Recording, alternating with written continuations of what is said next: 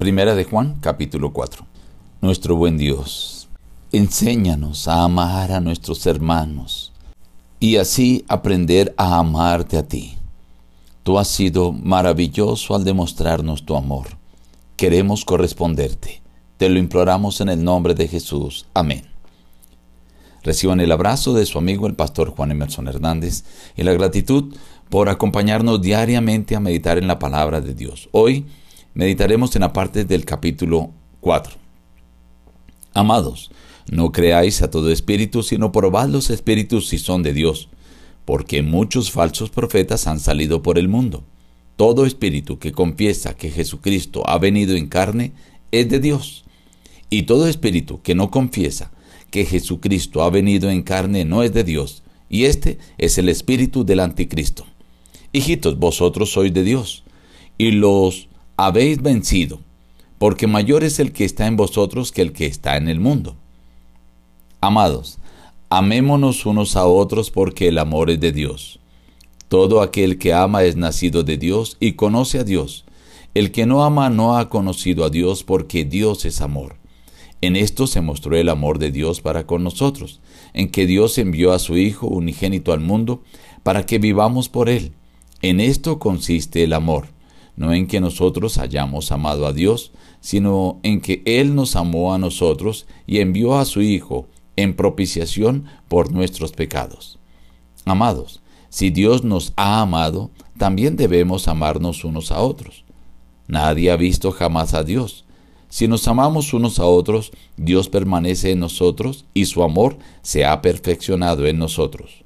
Todo aquel que confiese que Jesús es el Hijo de Dios, Dios permanece en él y él en Dios. En el amor no hay temor, sino que el perfecto amor echa fuera el temor. Nosotros lo amamos a Él porque Él nos amó primero.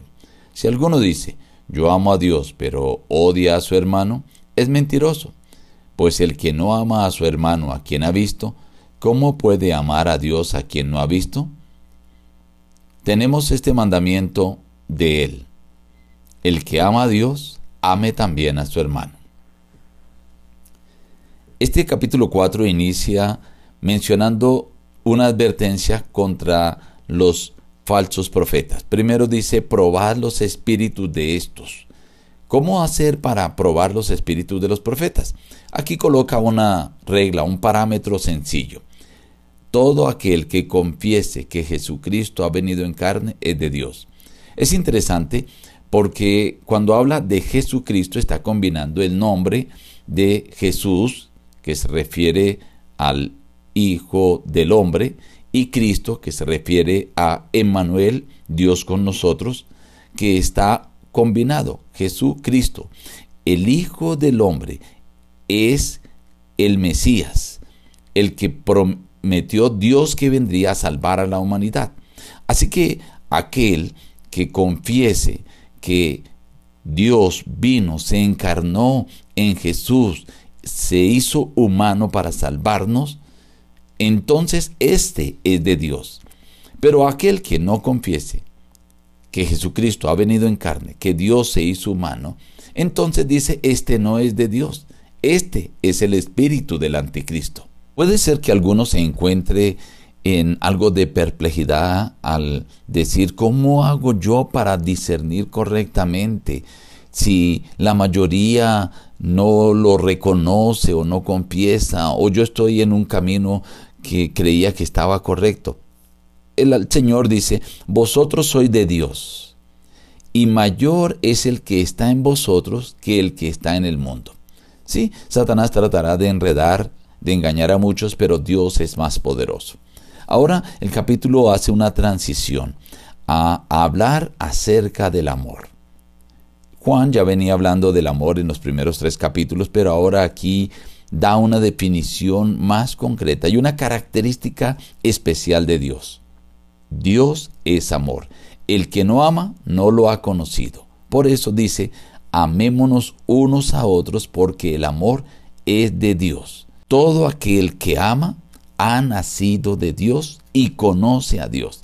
Qué interesante relación que presenta aquí. Y nos deja solo una alternativa, amar al prójimo, amar a los hermanos o amar a nuestros prójimos. No hay otra alternativa, porque si no amamos, pues entonces no hemos nacido de Dios, no conocemos a Dios, no pertenecemos a Dios y no amamos a Dios. Tal vez alguno pueda decir, pero eso es difícil. No. ¿Por qué? Dice, en esto consiste el amor, no en que nosotros hayamos amado a Dios, sino que Él nos amó a nosotros. Más adelante dice, nos amó a nosotros primero. ¿Por qué? Porque dio a su Hijo en propiciación por nuestros pecados. La mayor manifestación de amor que Dios pudo darnos es que Él se entregó por nosotros. Por eso nos invita. Si Dios nos ha amado así, debemos amarnos unos a otros. Ahora, a Dios nadie le ha visto.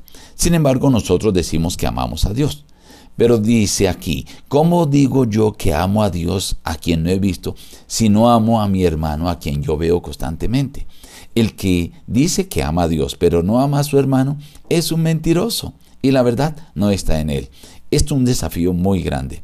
Tal vez nosotros decimos, bueno, me queda fácil amar a mi prójimo. Yo amo a aquel que me hace bien, aquel que me corresponde, aquel que no me hace daño. Pero cuando me está hablando de amar a mis semejantes, a mi prójimo, a mis hermanos, es aún a aquellos que no me corresponden, aún a aquellos que me pagan mal por el bien que yo les hago. Es amar a aquellos que no merecen que yo los ame. Estimado amigo, no hay alternativa.